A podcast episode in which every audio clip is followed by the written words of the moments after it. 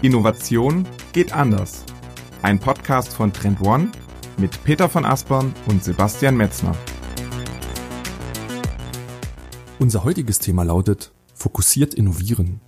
Und zu Beginn des Podcastes erläutern wir euch, warum Innovationsverantwortliche sich unbedingt fokussieren sollten.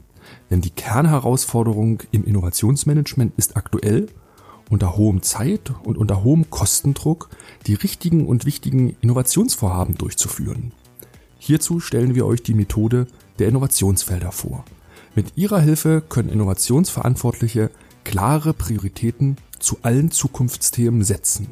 Mit den Innovationsfeldern wird so sichtbar, worauf der Fokus im Unternehmen liegt. Also mitten rein in Folge 3. Hallo Peter, Herzliche Grüße nach Hamburg. Heute ist ein spezieller Tag, weil wir sind kurz vor der Trendwahn Sommerpause. Und Peter, wie sieht's denn aus? Was sind die Pläne bei dir? Wo geht's in den Urlaub? Ja, moin Sebastian. Tatsächlich pünktlich zur beginnenden Regensaison fahren wir jetzt in den Urlaub. Ich habe schon sehr, sehr frustriert heute Morgen auf den Wetterbericht geguckt. Und wir fahren nach Dänemark in den Norden ans Meer aber ich weiß auch selber, um jetzt hier nicht zu viel negative Energie zu verbreiten, dass sich das Wetter bis dahin wahrscheinlich auch noch mal ändern wird. Aber vielleicht kennt ihr das auch. Manchmal guckt man ja immer schon vorher so, wie wird denn das Wetter? Und jetzt gerade sieht's halt irgendwie nicht so gut aus. Aber ich freue mich trotzdem mal so eine kleine Auszeit zu haben. Ja, nach den Corona-Strapazen ist es bei mir so eine heiß ersehnte Auszeit, das ist so ein bisschen wie die Sommerpause der Fußball-Bundesliga irgendwie, so eine kleine Zäsur im Jahr.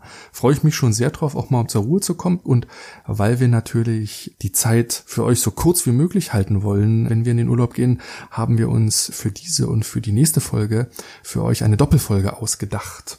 Der Titel lautet, wie fokussieren sich Innovationsmanagerinnen und Innovationsmanager auf die richtigen und vor allen Dingen die wichtigen Innovationsvorhaben? Ja, Peter, wie sind wir darauf gekommen? Ja, ich wollte es auch gerade sagen. Wie sind wir darauf gekommen? Tatsächlich ist es so, dass das Thema Fokussierung, also wirklich auch das Wort Fokussierung in den letzten Wochen, kann man jetzt fast schon sagen, wirklich sehr häufig im Gespräch mit Kunden aber auch mit anderen Kontakten immer wieder gefallen ist. Fokussierung auch gerade im Kontext tatsächlich auf Innovation, also Fokussierung im Innovationsmanagement, also die Frage, wie fokussiere ich mich jetzt auf die richtigen Innovationsthemen? Mhm. Zeiten sind schon speziell jetzt unter Corona. Das muss man wirklich sagen, weil was in den Kundengesprächen, die wir geführt haben, immer sehr, sehr stark zum Ausdruck gekommen ist, dass natürlich das Thema Budgets oben auf der Agenda steht. Ähm, viele Unternehmen haben dort Cost-Cutting-Maßnahmen durchgeführt, was natürlich dann heißt, dass weniger Budget, weniger Ressource für Innovationsprojekte zur Verfügung steht. Das heißt quasi am Umkehrschluss, dass ich als Unternehmen meine Kräfte extrem bündeln muss und vor allen Dingen als Innovationsverantwortlicher wissen muss, auf welche Projekte setze ich jetzt meine Ressourcen, meine Kräfte ein, um am Ende ja wirklich die erfolgsversprechenden Projekte in die Umsetzung zu bringen. Das ist so ein Stück weit der Hintergrund zum Thema Fokussieren.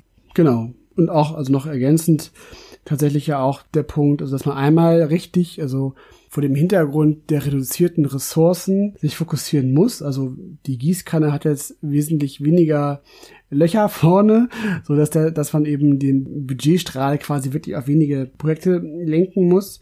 Und auf der anderen Seite sind natürlich auch jetzt vor dem Hintergrund der vergangenen Entwicklungen viele neue Innovationsideen und, und Projekte auch aufgetaucht, die eingesteuert werden wollen und sich dann natürlich die Frage stellt, welche von diesen neuen Vorhaben können wir jetzt überhaupt noch mit aufnehmen?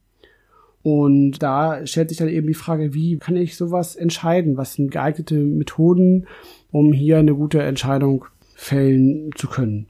Du sprichst es gerade an, Peter. Ne? Ich glaube, es sind insgesamt drei mhm. typische Kundensituationen, in denen Unternehmen sich gerade befinden. Die erste ist, glaube ich, dass, und das ist auch unsere Erfahrung, sehr, sehr viele Projekte aktuell on hold gesetzt worden sind. Dort ist die Frage im Raum, welche davon sollen weitergeführt werden? Die zweite Kundensituation ist, glaube ich, dass, wie du es gerade beschrieben hast, eine Vielzahl von neuen Projekten ad hoc durch die Krise eingesteuert worden sind. Ähm, hier ist die Frage, welche sind es wirklich wert, durchgeführt zu werden? Weil nicht alle, die ad hoc jetzt den Weg gefunden haben, sind meiner Meinung nach die, die es auch am Ende schaffen werden. Und die dritte ähm, Kundensituation, die haben wir das letzte Mal so ein Stückchen besprochen, ist, dass natürlich einige Unternehmen natürlich gezwungen sind zu innovieren. Mhm, genau. Ja, das war das Szenario der Neuorganisation. Dort muss man in Zukunft wirklich die wegweisenden Dinge auf die Straße bringen und da ist es natürlich so, dass hier ein gewisser Handlungszwang schon vorherrscht und die Frage dort auch im Raum steht, ja, welche Innovationsprojekte sollen wir denn in Zukunft durchführen? Unser Markt verändert sich, die Krise dauert noch lange. Welche denn, welche denn sollen wir machen? Ich glaube, das sind drei zentrale Kundensituationen, die ja das Fokussieren einfach notwendig machen.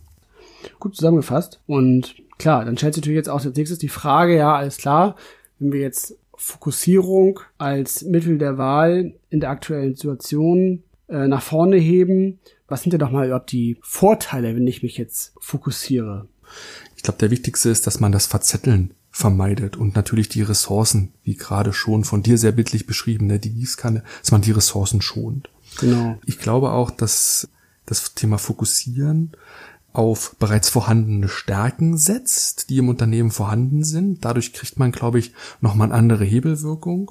Ja, und natürlich das Fokussieren mir dabei hilft, mich auf den größten Kundennutzen zu fokussieren. Ich glaube, das sind dann die drei Vorteile, die ich jetzt mal so herausstellen würde. Siehst du darüber hinaus noch Vorteile des Fokussierens?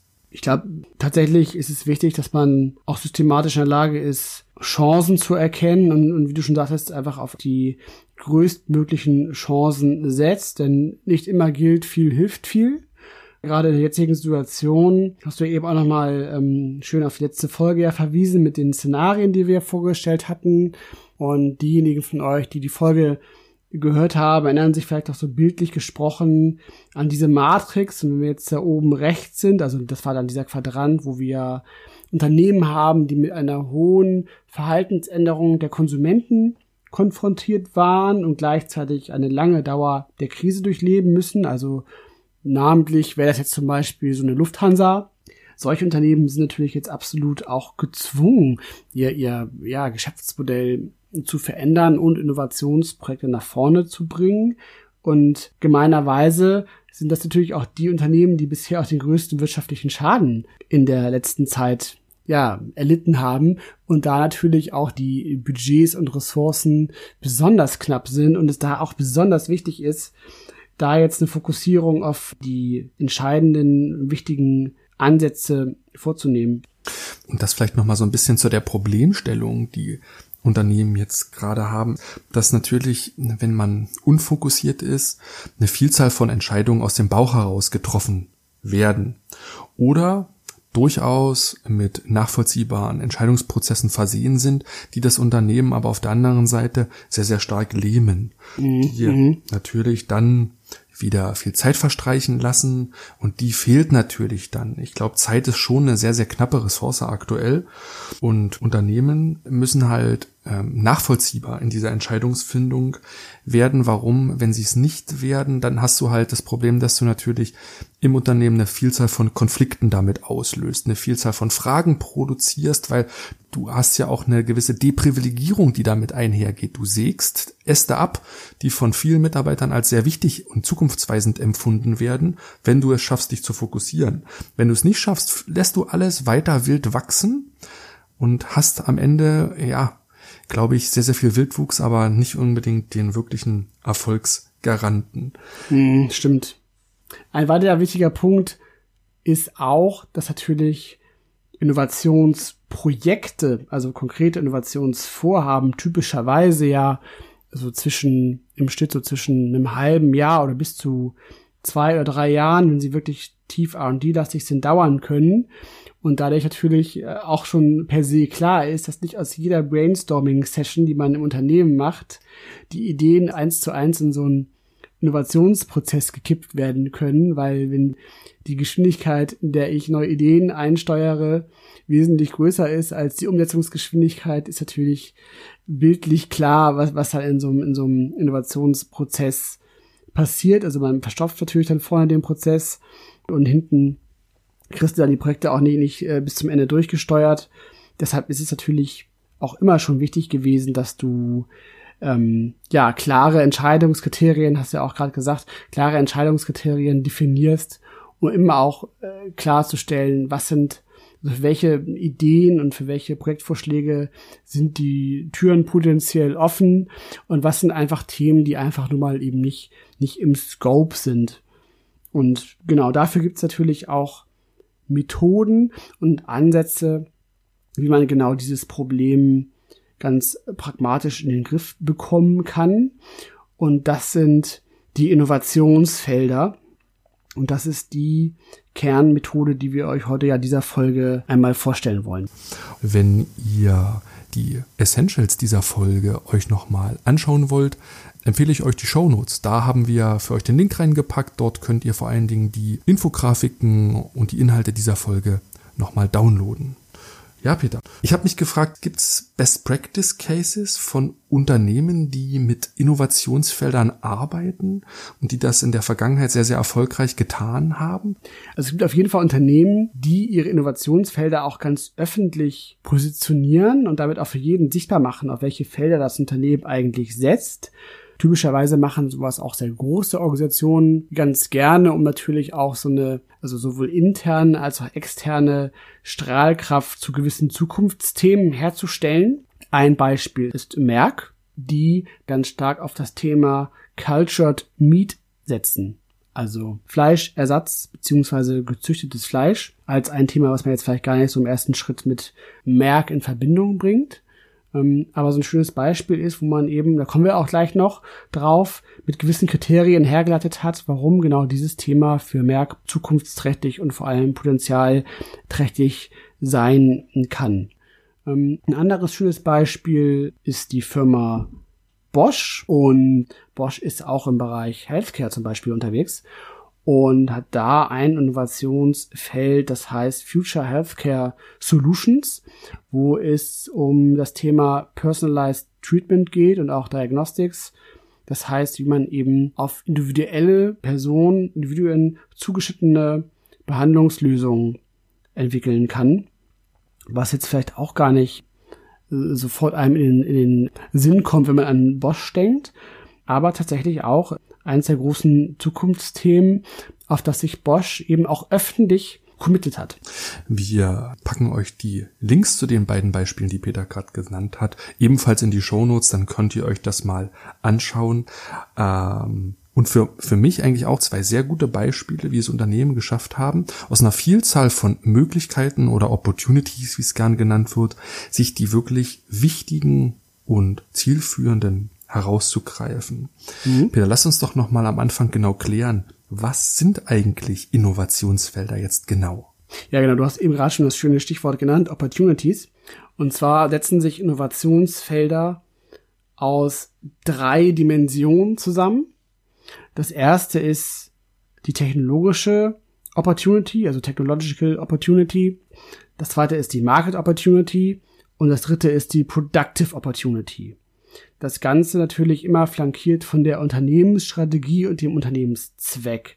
Und wir können jetzt gerne mal alle drei Dimensionen einmal durchgehen und auch immer mal gucken, ob wir da so ein paar Beispiele dazu finden, um das auch so ein bisschen mehr anschaulich zu machen, was sich so dahinter verbirgt. Mhm, gerne. Das erste war jetzt ja die Technological Opportunity.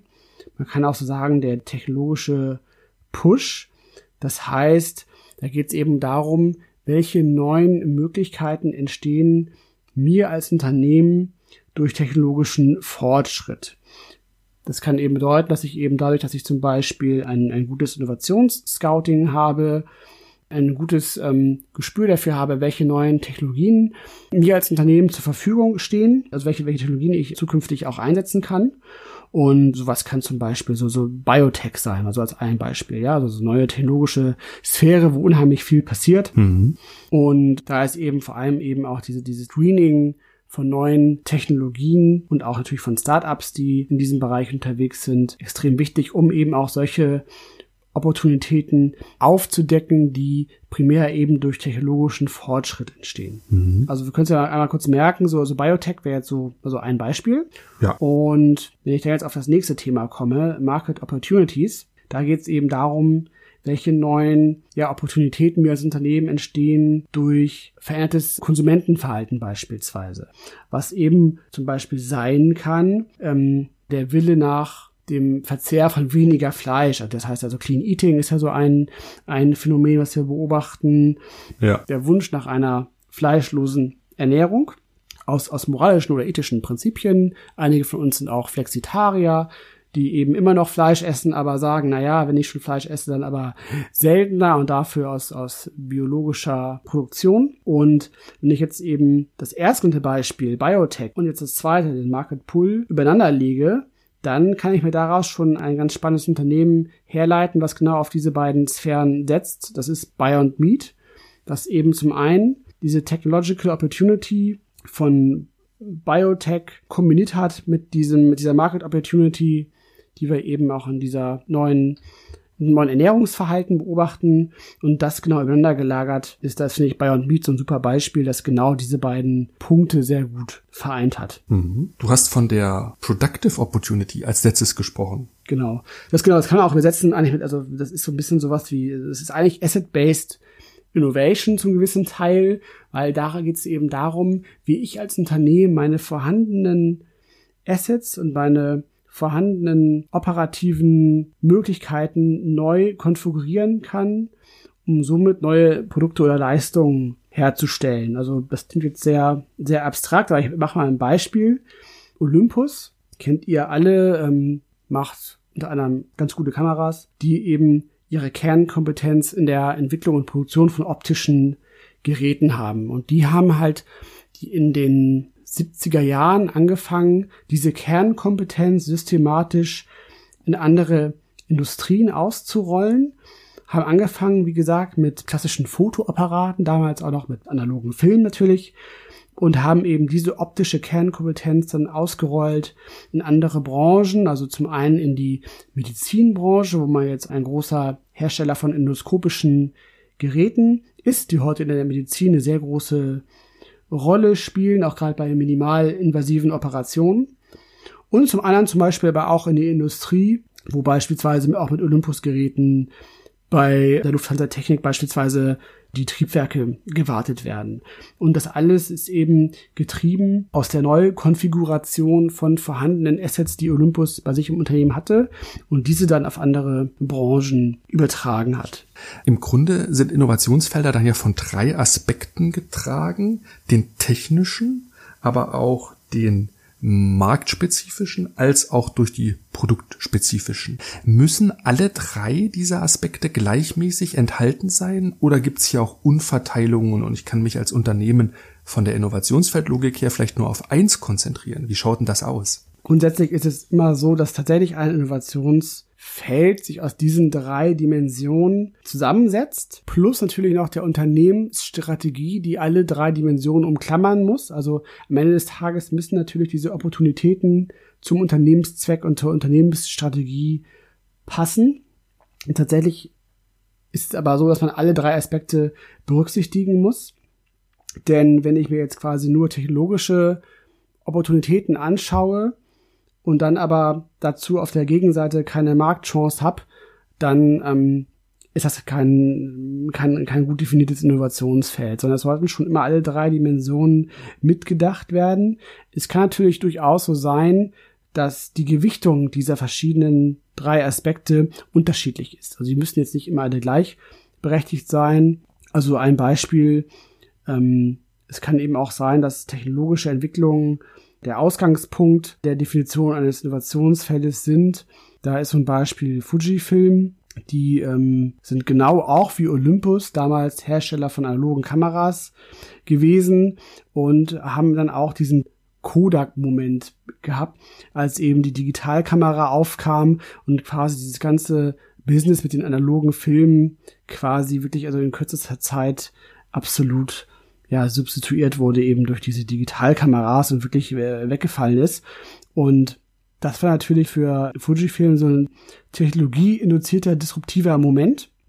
Und die haben es dann geschafft, neue Innovationsfelder zu definieren, die dann aber auf ganz andere Aspekte gesetzten halt, aber eben auch diese Assets, die Fujifilm hat, mit berücksichtigt haben und auf ganz neue Market Opportunities äh, gesetzt haben. Also die haben eben dann zum Beispiel einmal auf Cosmetics und Healthcare gesetzt und machen da jetzt inzwischen 47 Prozent vom ähm, Konzernumsatz und nur noch ein Prozent mit dem alten Filmgeschäft. Und da war quasi jetzt von diesen drei Säulen, von diesen drei Aspekten, dieser technologische Push, der Anlass, dass man gesagt hat, okay, unser altes Kerngeschäft, das funktioniert nicht mehr. Die neuen technologischen Entwicklungen äh, zwingen uns, dass wir unser Business überdenken müssen und haben dann diese Kernkompetenz, die man eben als Filmproduzent hat. Dann ist man nämlich natürlich auch gut mit Chemie und hat dann dieses Asset ja übertragen auf neue Market Opportunities, die man dann damals stark im, im Healthcare-Bereich gesehen hat. Das ist wirklich ein dramatischer Pivot, kann man ja fast schon sagen. Also wirklich der Unternehmenszweck sich massiv gedreht hat. Ähm, und ein, ein beispielsweise ein sehr radikales Beispiel ist, wie man eben mit Innovationsfeldern auch das Unternehmen in eine ganz andere Richtung drehen kann. Gibt es Unternehmen, frage ich mich gerade, die nicht pivotiert sind, sondern von vornherein sich mit Innovationsfeldern auseinandergesetzt haben und dann quasi from the scratch mit wirklich guten neuen Möglichkeiten gestartet sind? Ja, was natürlich interessant ist, ist, also wir alle kennen ja dieses, dieses IKEA-Prinzip. Das bedeutet ja, dass der Endkonsument quasi in die Wertschöpfungskette mit einbezogen wird, weil er quasi die letzten Schritte in der Wertschöpfungskette, also im Bereich Möbel kaufen, halt selber macht. Also er geht eben selber ins Lager, also kennt ihr ja alle, wie das bei Ikea so ist.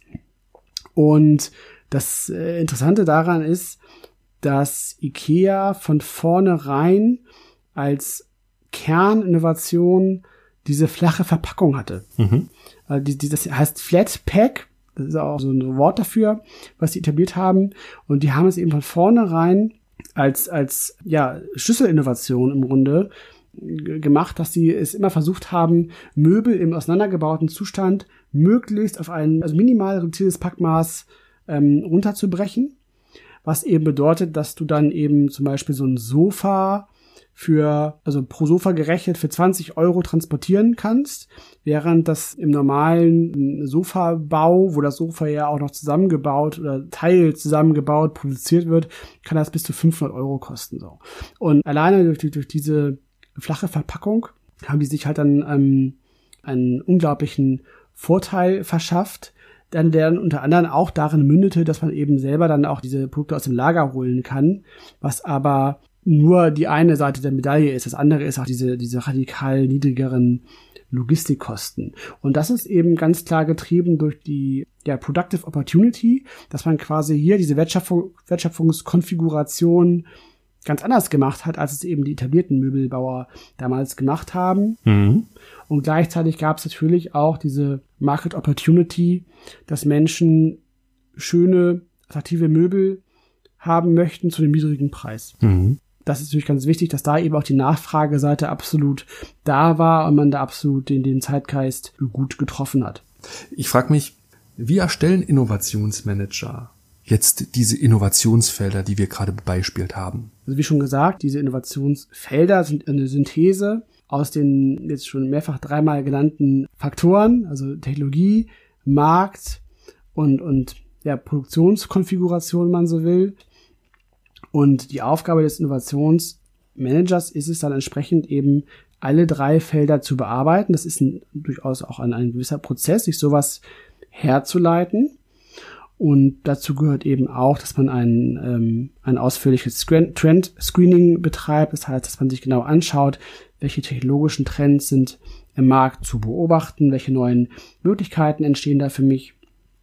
Auf der anderen Seite ist es wichtig, entsprechend auch die Märkte im Auge zu behalten und auch da ein gutes Gespür dafür zu haben, welche Konsumententrends am Aufkommen sind, was sich da verschiebt, was sich da verändert und natürlich musst du auch genau den Blick dafür haben, welche, welche Möglichkeiten hat dein Unternehmen eigentlich, wo liegen deine Stärken, welche Assets hast du, welche Fähigkeiten hast du mhm. und wie kann ich dann entsprechend eben diese drei Faktoren neu konfigurieren und daraus eben Zukunftsfelder ableiten. Lass uns zum Abschluss des ersten Teiles unserer Doppelfolge noch einmal die Vorteile der Innovationsfelder in Verbindung mit dem Fokussieren nochmal betonen. Genau, den ersten ganz großen Vorteil hast du ja gerade schon erwähnt, das ist es natürlich die Fokussierung, weil ich natürlich mit Innovationsfeldern auch eine Entscheidungsgrundlage oder eine Entscheidungshilfe erschaffe, die bei jeder neuen Opportunität oder bei jeder neuen eingereichten Idee oder angedachten Start-up-Beteiligung immer die Richtschnur ist, ob man sagt, so ja, wir wollen das machen oder nein, wir machen das nicht, weil es ist eben nicht in unserem Fokus. Also diese Entscheidungsgrundlage, die euch die Innovationsfelder da bieten, das ist äh, sicherlich der allergrößte Vorteil. Mhm. Ein zweiter wichtiger Vorteil ist auch, dass Innovationsfelder immer auch die Grundlage sind für euer Ideenmanagement. Ganz viele unserer Kunden haben in verschiedener Form so ein Ideenmanagement bei sich im Einsatz. Da geht es ja darum, dass man eben das Wissen der Mitarbeiter und auch die Ideen, die Mitarbeiter haben, versucht systematisch zu erfassen und das Ganze meistens typischerweise kampagnenbasiert mit so Software. Und da ist es natürlich ganz wichtig, dass man von vornherein auch hier diese Felder definiert hat, auf denen man auch wirklich bereit ist, später auch in diese Ideen rein zu investieren und zu sagen, so ja, das sind Ideen, die greifen wir jetzt auf und da sind wir auch tatsächlich gewillt, diese Idee bis hin zum Innovationsprojekt zu begleiten. Und ein dritter Vorteil ist sicherlich auch diese interne und externe Positionierung.